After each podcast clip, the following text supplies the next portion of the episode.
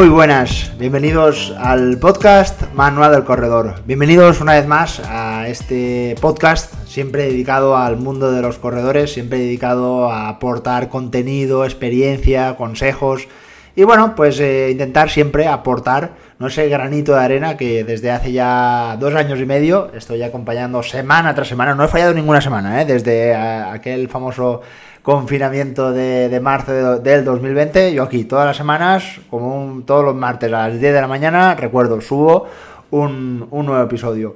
Bueno, yo hoy he pensado en hacer un, un, episodio un poco diferente. Hoy me voy a mojar, voy a ser un poco crítico. Hoy incluso puede que me, me notes está un poco enfadado, un poco eh, crispado. Y es que hoy me, me, gustaría hacer una reflexión. ¿no? Hoy no vamos a dedicar ningún eh, episodio a las pulsaciones, a la fuerza. Hoy, no, hoy vamos a hablar un poco pues bueno, pues el hábito o la forma en la que cada persona entiende lo que es el correr, ¿no? Dentro de su, día a día, dentro de las características, por supuesto, de, cada persona.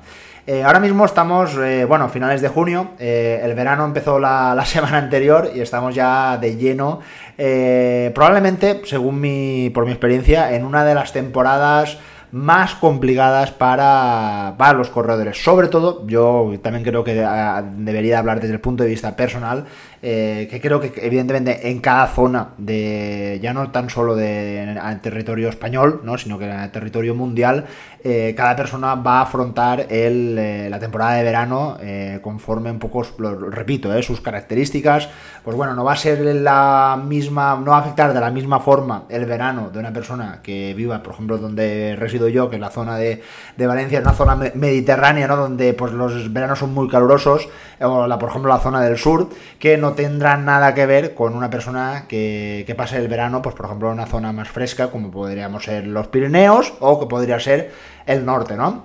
Eh, ¿Por qué digo esto? Bueno, pues eh, para mí, yo, yo, llevo más o menos unos 10 años de entrenador. Y si me preguntan, oye, eh, dentro de la temporada de un entrenador tenéis temporadas, imagínate, ¿no? En un hotel o en un restaurante tienen sus temporadas altas, sus temporadas bajas.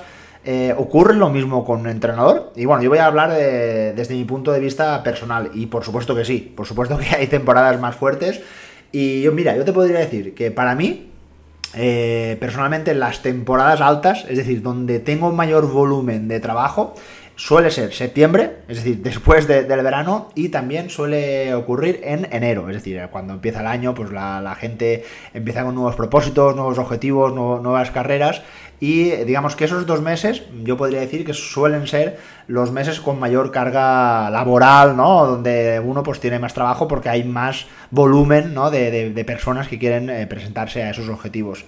Y lo contrario, ¿cuáles son los meses más flojitos o los meses donde notas que no hay tanto trabajo? Y pues ahora mismo coincide con lo que estaba diciendo, ¿no? Normalmente el mes de julio, es decir, estamos ya a las puertas, para mí suele ser un mes bastante eh, suave. Eh, hay muchos corredores que deciden pausar el entrenamiento, pues mm, simplemente porque viene el verano. Y el verano, pues bueno, para ellos es una forma pues, de evadir, de un poco lo que decían en anteriores episodios del reset, de pues eso, intentar no seguir ese plan eh, cuadriculado, ¿no? El intentar no, no, no, mantener ese hábito, ¿no? Que el corredor ha mantenido durante tantas semanas, tantos meses, y pues bueno, necesita un respiro, necesita unas vacaciones. Y el otro periodo que también suele ocurrir por todo el caso contrario, si en verano tenemos mucho calor, pues en invierno tenemos mucho frío, ¿no? Y la época eh, previa a Navidad eh, es bastante común también pues que muchos corredores quieran parar o todo el mes de diciembre o cuando digan mira cuando pase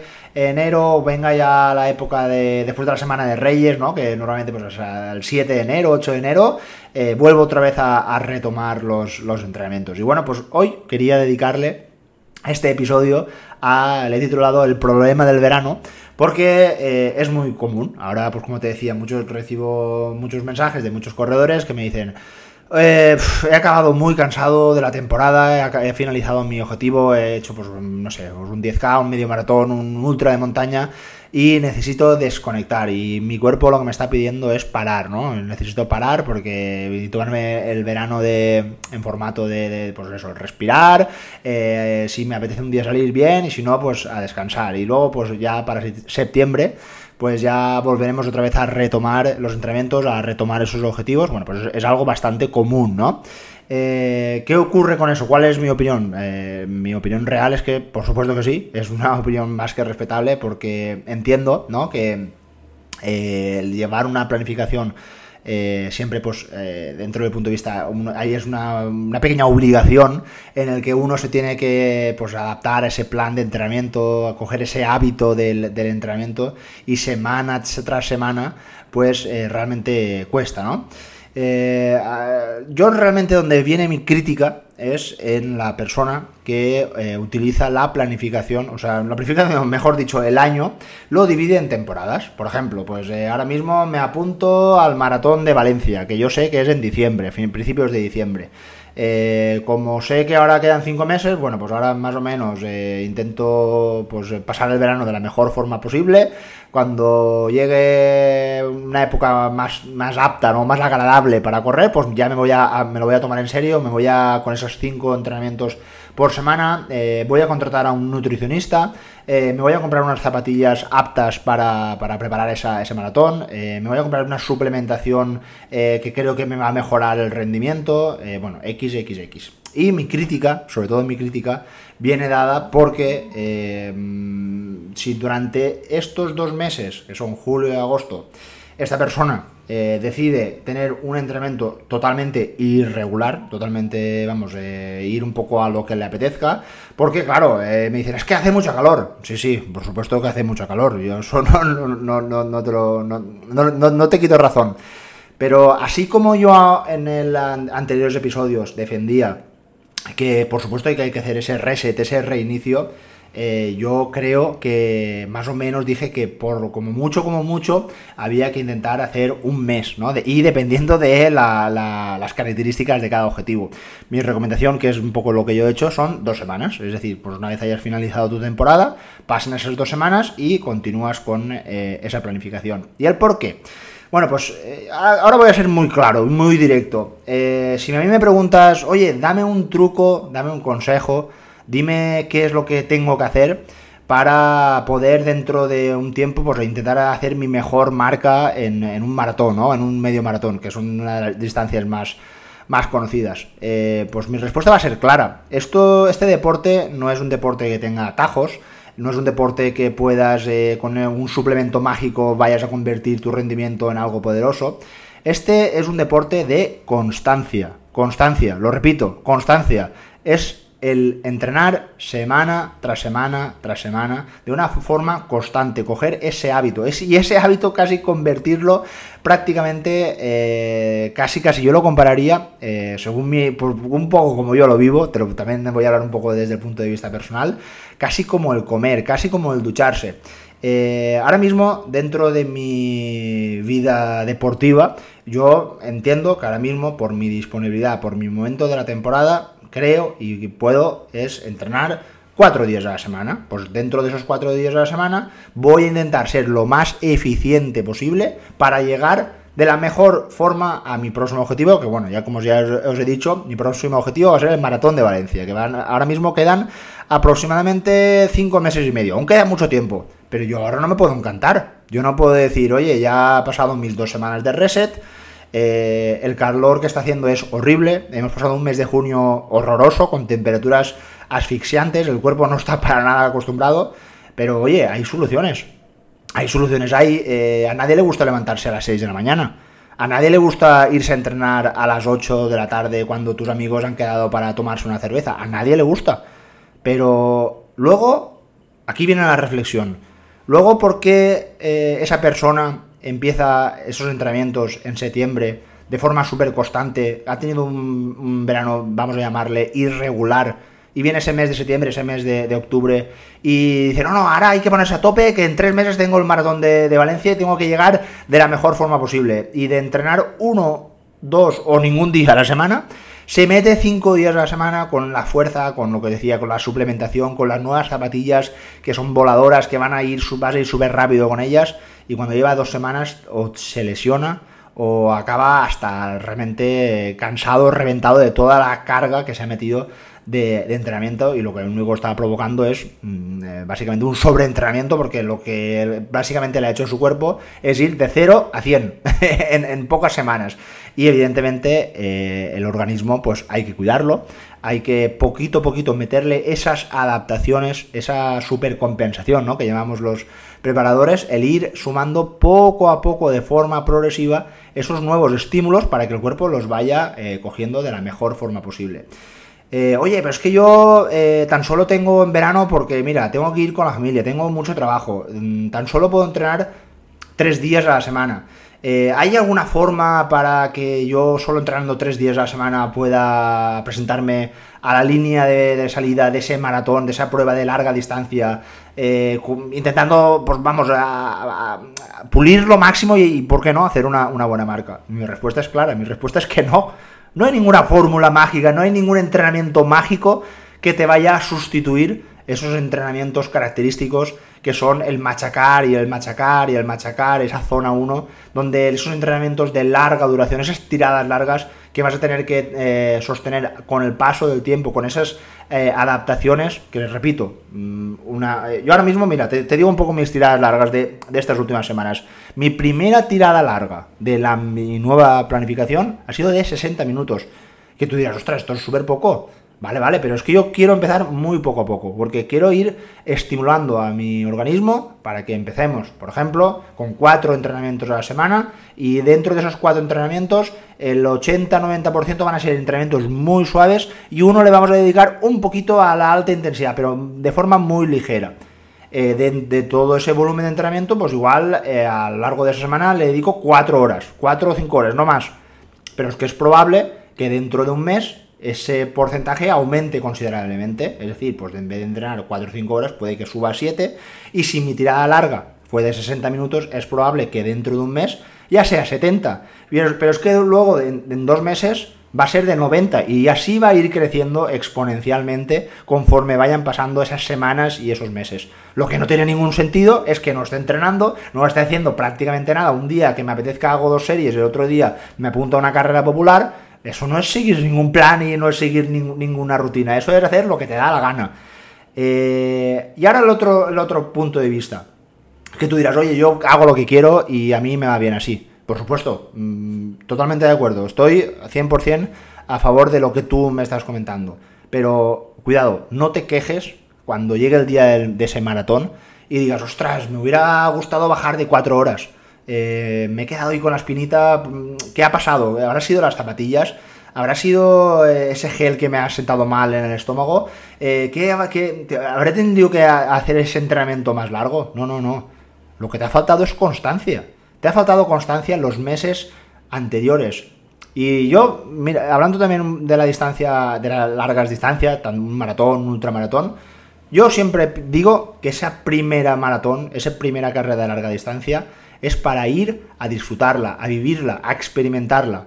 Y cuando ya lleves por, lo menos entre dos y tres experiencias, ya debes de ir a competir. Pero cuando hayas pasado todo este proceso ya puedes empezar a hablar de bajar tiempos, de mejorar clasificaciones, pero no tiene ningún sentido tomarse este hábito del correr como ahora me apetece, me, me apunto a esta carrera, entreno a saco cinco meses y luego me tiro otros cinco meses de, desconexión, ¿no? Esto eh, también me recuerda un poco a, sobre todo cuando es la época de abril, mayo, que por la tele empieza la operación bikini. Eh, hay que hacer ejercicio para lucir un buen tipo, un buen físico, ¿no? En la playa, para mostrar todo el trabajo realizado en, en, los meses anteriores, ¿no? Pues bueno, esto es casi algo muy, muy parecido.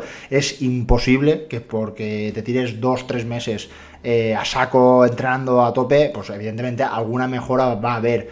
Pero eh, normalmente en el tema físico, en el plano físico, eh, las mejoras siempre, siempre son a largo plazo. se premia la constancia, se premia el hábito, la paciencia. y creo que es algo que se tiene que tener muy en cuenta. esto la reflexión viene dada porque, claro, a todos nos encantaría levantarnos un día a las 7 de la mañana con un. haber descansado perfectamente, haber dormido 8 horas, pero vamos, descansando, eso que duermes, que notas que has descansado, levantarte y que haga un día espectacular, con un amanecer, eh, corriendo por las montañas, bueno, algo, vamos, eh, orgásmico, ¿no? Yo creo que a todos nos gusta eso, pero no es la realidad. No, no, no, no, la realidad no es eso, la realidad es que tienes que levantarte a las 6 de la mañana, a las 7 o a las 8, cada uno pues a la hora que pueda, porque una, eh, tienes compromisos laborales, familiares, cosas que hacer, y la otra que tienes que ahora mismo, con la temperatura que hace, pues tienes que quitarte esas horas más eh, calurosas y tienes que salir a primera hora del día.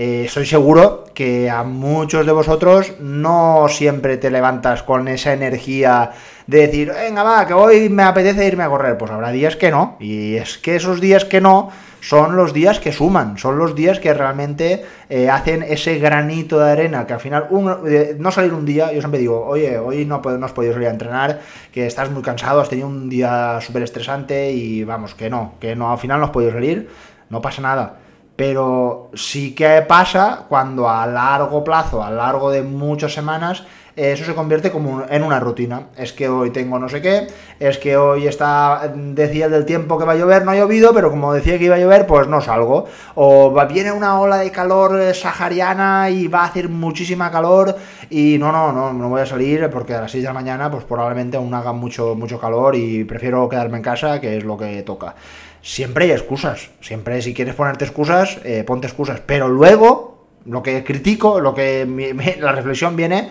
a que no te sientas mal si no has obtenido el resultado que pensabas.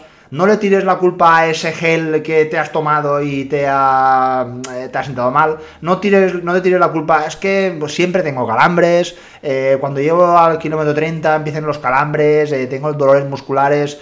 Eh, qué mala suerte. No, no, mala suerte no. Es que no te lo has currado. Es que has estado eh, igual entrenando mm, tres meses y en esos tres meses igual eh, solo has estado corriendo y no has hecho nada de entrenamiento de fuerza y no has hecho lo que tocaba. Recuerdo, las mejoras son a largo plazo. Y ahora estamos en una época que muchos de nosotros pues no tenemos ningún objetivo. No hay el verano suele ser como decía eh, temporada baja de, competiciones, de objetivos, sobre todo tema de carreras de asfalto, de montaña sí que se mueve un poquito más por la zona de Pirineos, por el norte sí que hay algo más, pero es una temporada baja. Entonces, muchos de nosotros podemos pensar, oye, como ahora no hay ninguna carrera, ¿yo para qué me tengo que matar aquí hacer entrenamientos exigentes, eh, series, tiradas largas? No, no, yo no estoy diciendo eso, yo estoy diciendo que hay un mantenimiento y que dentro de ese mantenimiento piensa lo que va a suceder dentro de unos meses. Como te decía, yo ahora mismo acabo de pasar esas dos semanas de, reset. Ahora mismo acaba de empezar mi temporada. No voy a ir de 0 a 100, sino pues lo que voy a empezar es de manera progresiva ir acumulando ese volumen de entrenamiento que poco a poco, lo como te decía anteriormente, vaya, eh, vaya notando esas, esos buenos momentos. Eh, y tú me dirás, oye, ¿y en verano qué, puedo hacer? Porque es que lo, realmente lo, paso mal. Pues igual es un buen momento de, dentro de todas las capacidades físicas ¿no? que tiene, tenemos como corredores, pues el encontrar ciertos entrenamientos que es probable que nos ayuden. Mira, yo por ejemplo, para mí, personalmente, el verano lo dedico a dos, eh, a dos conceptos. Uno, eh, intento, y ya llevo dos semanas y lo he, podido conseguir, intento al menos entrenar entre dos y tres días a la semana la fuerza. ¿Por qué? Porque ahora es mucho más fácil. Eh, evidentemente, pues, si entrenas en un gimnasio vas a tener tu aire acondicionado, tu ventilador y es un sitio donde normalmente se hace un entrenamiento más agradable. Eh, estoy alejado de mis competiciones principales. Eh, ahora mismo es, estoy en una especie de pretemporada. Es, justo donde tengo que construir esa, esa, masa muscular, tengo que generar esa base para luego poder soportar a lo largo de los próximos meses todos esos entrenamientos exigentes, esas tiradas largas, esas series que mm, gracias al entrenamiento de fuerza pues voy a ser más eficiente, eh, no, voy a, no voy a lesionarme tanto, vamos a reducir las posibilidades, vamos a decirlo así. Así que ahora justo es el momento. Y la otra eh, como había dicho antes, eh, creo que es un momento muy bonito, es un momento muy especial para trabajar la zona 1 con todas esas adaptaciones que nos provoca el calor. Y es que el calor, eh, aunque es a nivel de sensaciones muy asqueroso, porque hay que decir que es asqueroso, que a nivel de sensaciones lo pasas fatal, se generan ciertas adaptaciones muy positivas para nuestro rendimiento. Y es que te puedo decir, mira, eh, cosas que puedas mejorar al entrenar con temperaturas altas, ¿no? Temperaturas no muy propicias para, correr.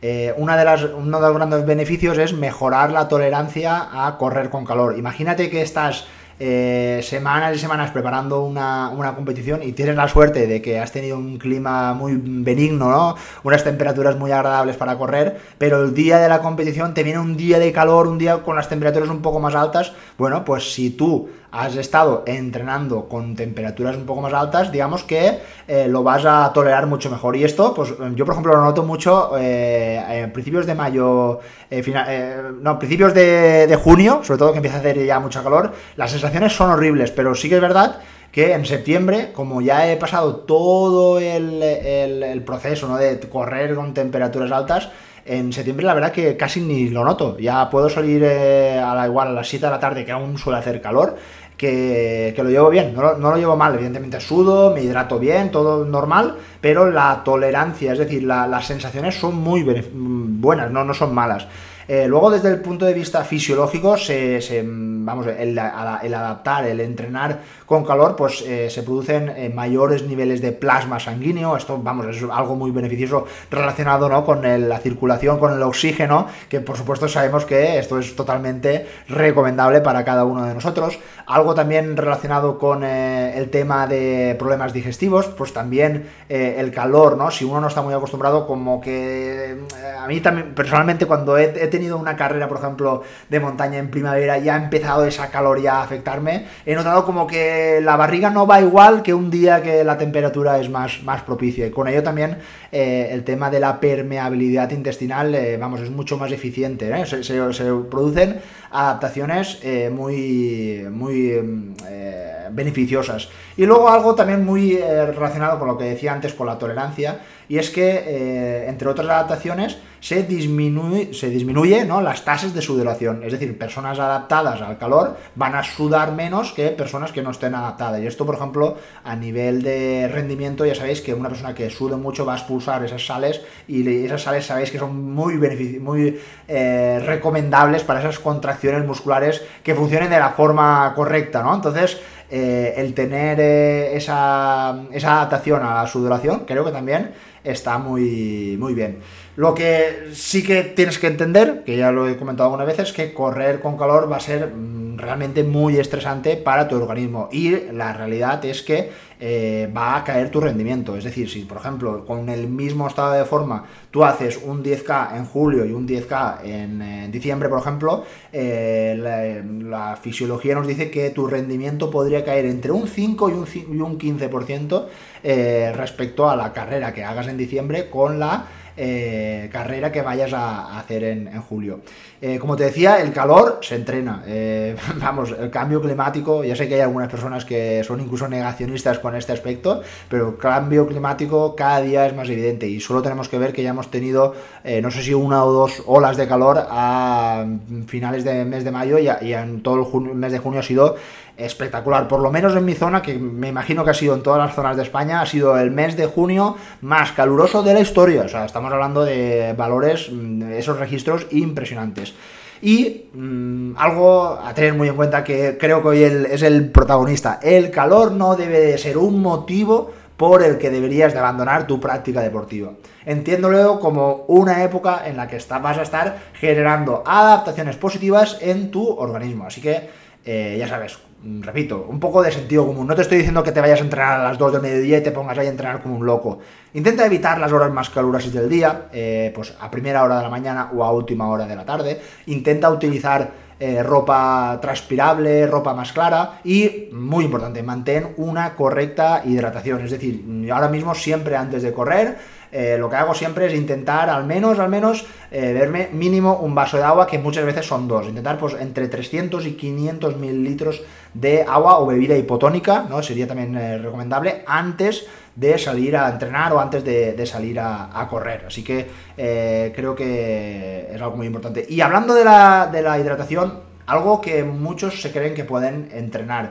Yo cuando he hablado de las adaptaciones del calor nunca he, eh, mm, nombrado la deshidratación. Y es que la deshidratación no se puede entrenar.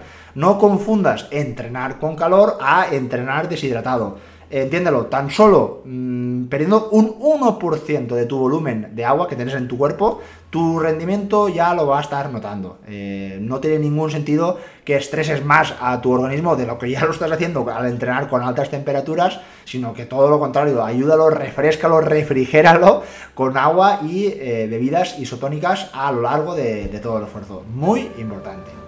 Bueno, pues yo creo que ya me he quedado a gusto. Tenía que aportar hoy esta reflexión. Como te había dicho, hoy era un episodio un poco, un poco diferente, pero bueno, para terminar el episodio me gustaría que nos fuéramos a un lugar más, eh, más, más fresquito. Y es que hoy, para finalizar el episodio de hoy, me gustaría que nos volviéramos una vez más a Asturias. Eh, volvemos con una nueva etapa del GR 109 Asturias Interior. Y bueno, en esta ocasión vamos a recorrer la etapa número 9 que discorre entre las poblaciones de Melendreros y Entrialgo.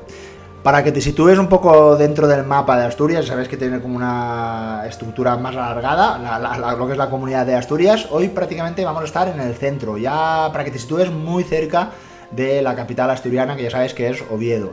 Eh, para hoy mm, os propongo una ruta relativamente corta y sin excesiva dureza. Las otras anteriores sí que eran un poco más, más exigentes, ya que el recorrido tiene más desnivel negativo que positivo y tan solo vamos a tener que superar para hoy 280 metros positivos, mientras que en bajada vamos a tener que descender unos 760 metros. La salida de la ruta eh, partirá desde los Melendreros, eh, en concreto en el concejo de Vímenes. Es una dirección sur y no oeste como en las anteriores rutas. Siempre las eh, rutas iban como en dirección, vamos a situarnos como en dirección hacia Galicia, ¿no? Pues en esta ocasión la ruta va a tener una orientación sur, es decir, nos vamos a ir a orientación hacia el interior de español, ¿no? Para que nos entendamos. Al inicio nos espera una nueva subida muy suave entre cabañas y pastos totalmente delimitados por matas de avellano, espineras y abedules, vegetación muy habitual en todo el territorio asturiano. En la parte más alta de la ruta nos encontraremos con el alberde de Fallacaba, donde observaremos el río Rozaes, dentro del concejo de Vímenes y con los melendreros a la derecha desde donde veníamos hace tan solo unos momentos. Una vez llegado a este punto más alto va a empezar el descenso que nos va a llevar hasta el río Nalón, eh, hay que atravesar las calellas entre las casas de pueblo. Bueno, te estarás preguntando, oye, ¿qué es una calella? Yo lo he tenido que investigar porque no sabía exactamente qué era lo que quería decir este nombre tan, tan curioso. Y para que lo entiendas, el sinónimo en nuestra lengua castellana va a ser el de una callejuela o callejón. Eh, un callejón muy estrecho que los vas a poder encontrar en cada uno de las aldeas o pueblos eh, asturianos. Vamos, que va a ser bastante eh, eh, fácil de encontrar. Justo al cruzar ese río Nalón que comentábamos, nos encontraremos con el puente de Arcu o puente de arco, ¿no? En, castellano.